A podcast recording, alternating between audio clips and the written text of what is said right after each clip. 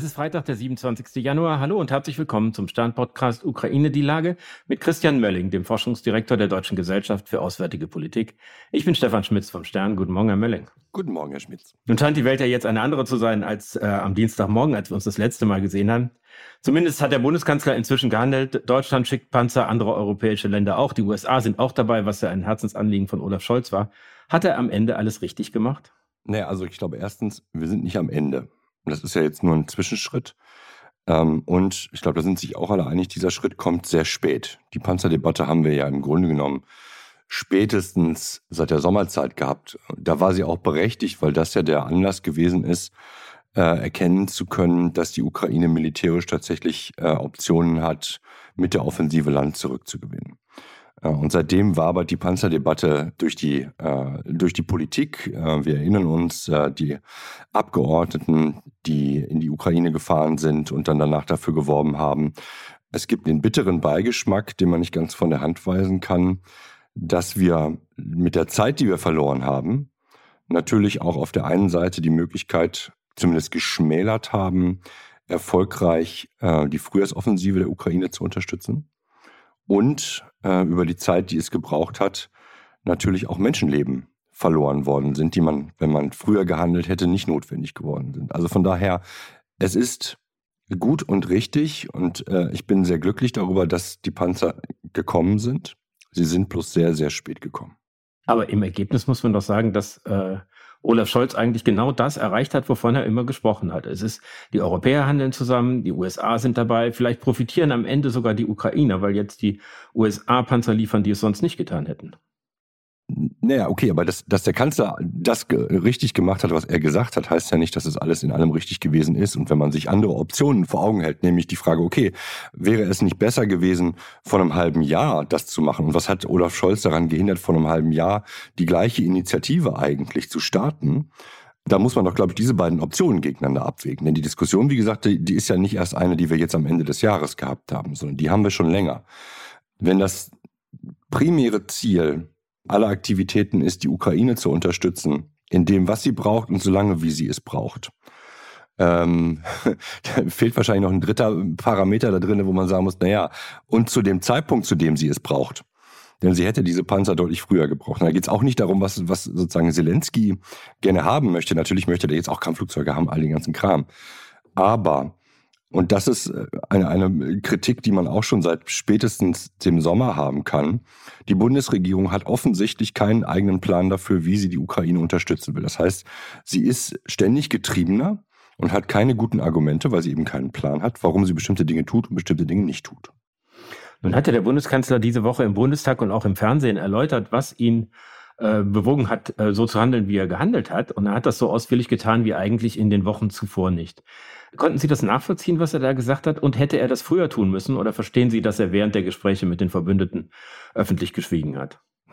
Also zu einem gewissen Teil kann ich, kann ich das Schweigen verstehen. Ich glaube, was man sich vor Augen halten muss, auch das ist keine Besonderheit der, der Regierung Olaf Scholz, ist, dass man jetzt natürlich im Nachhinein versucht, die Interpretation der Geschichte darzulegen und jeder sozusagen ganz gerne seine Version in den Geschichtsbüchern sehen möchte. Das ist alles in Ordnung, alles okay mein, äh, mein Bias in, an dem Punkt ist immer eher nach vorne zu gucken und zu sagen, okay, wunderbar, haben wir jetzt abgehakt.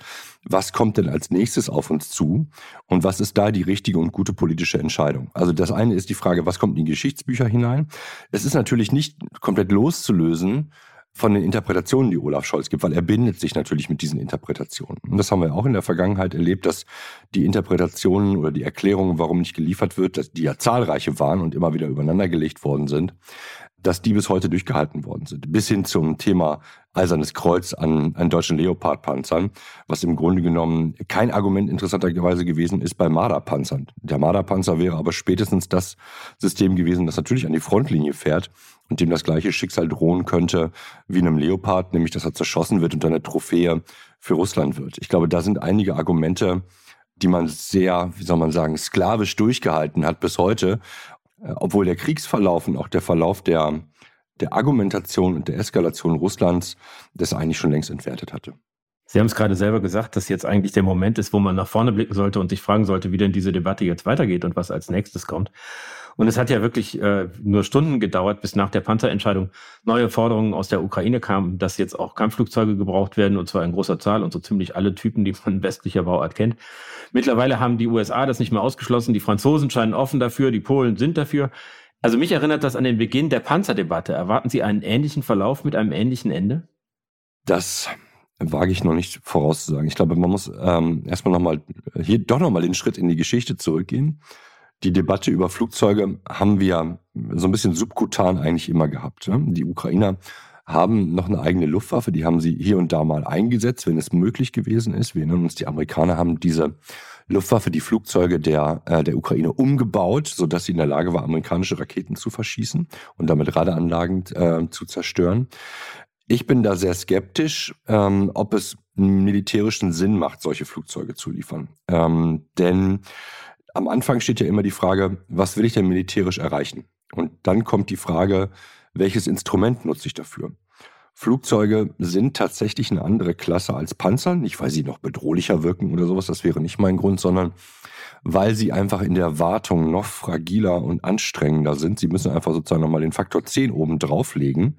Und die Frage ist, lohnt sich das, so ein Investment von, von Zeit, aber auch Ressourcen aus der ukrainischen Perspektive?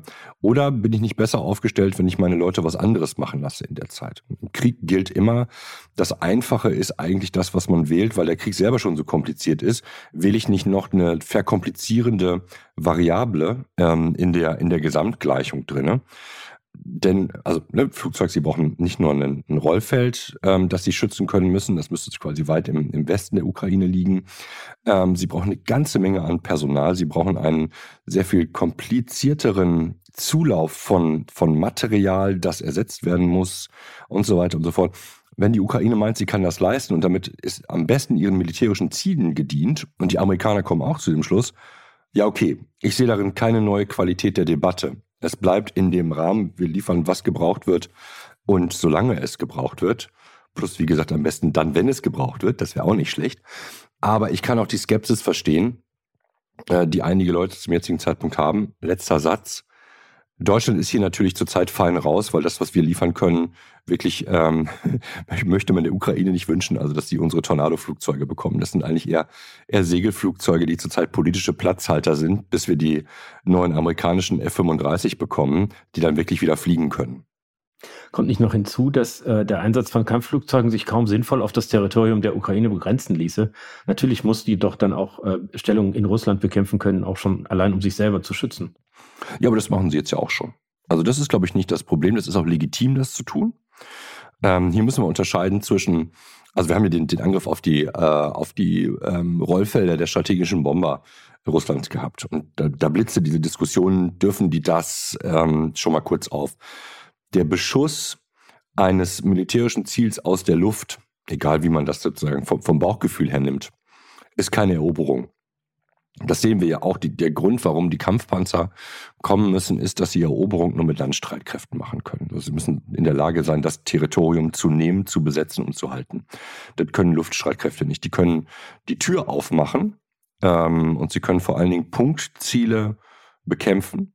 Aber große Flächen können sie im Grunde genommen damit nicht bekämpfen und vor allen Dingen nicht erobern ich empfinde diese Argumentation als sehr technisch. Ich glaube, mhm. dass es schon einen Unterschied machen würde, wenn äh, aus einem amerikanischen oder französischen oder deutschen Flugzeug heraus eine Rakete abgeschossen wird, die irgendwo in Russland einschlägt und dort natürlich auch Menschen töten wird. Das ist doch eine. Äh, Sagen Sie es ruhig, eine Eskalation. Ja, natürlich ja. ist es eine Eskalation. Ja, na klar ist das eine Eskalation. Ich, ähm, ich versuche mich jetzt mal an der Entzauberung des Wortes Eskalation. Machen wir mal ein Labor hier draus wie soll es denn anders gehen, ähm, als mit einer Eskalation die Ziele zu erreichen? Eskalation, also muss man sich darauf verständigen, was Eskalation heißt.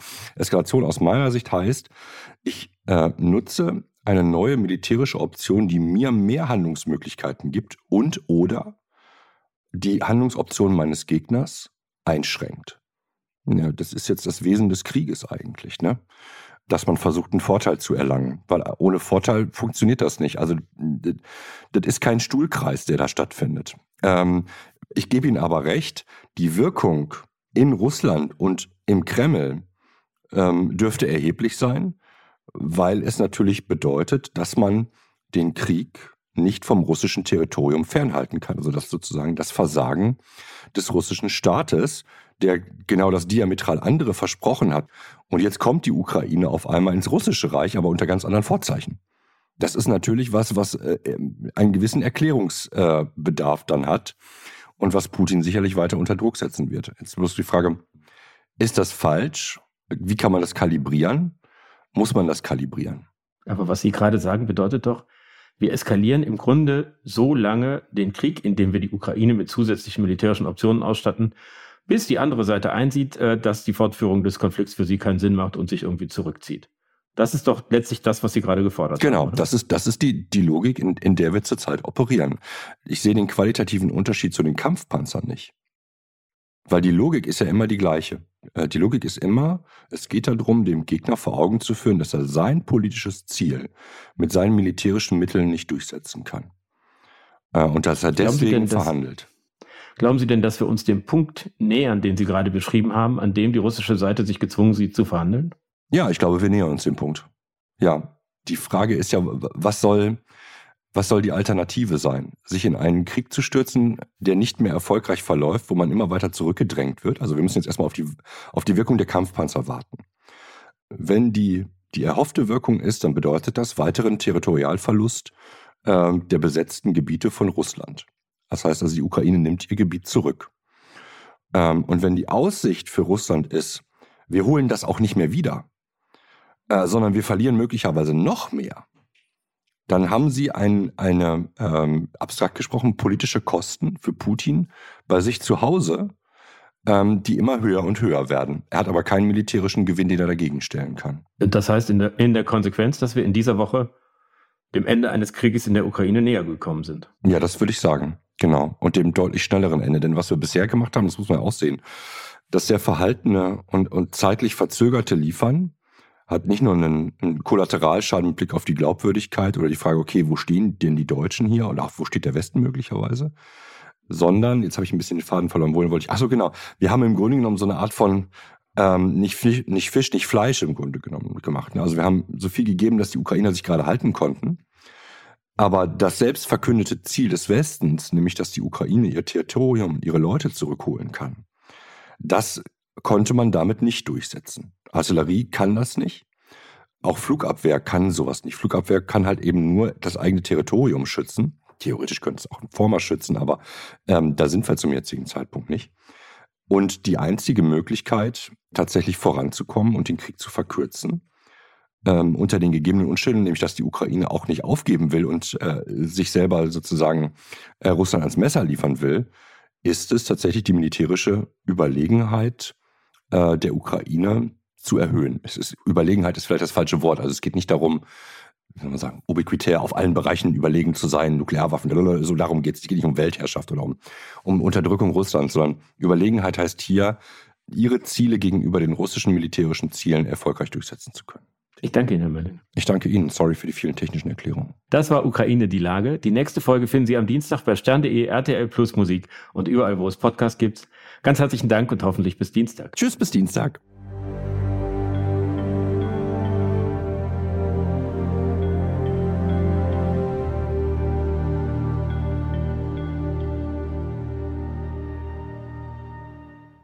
Dieser Podcast ist eine Produktion der Audio Alliance.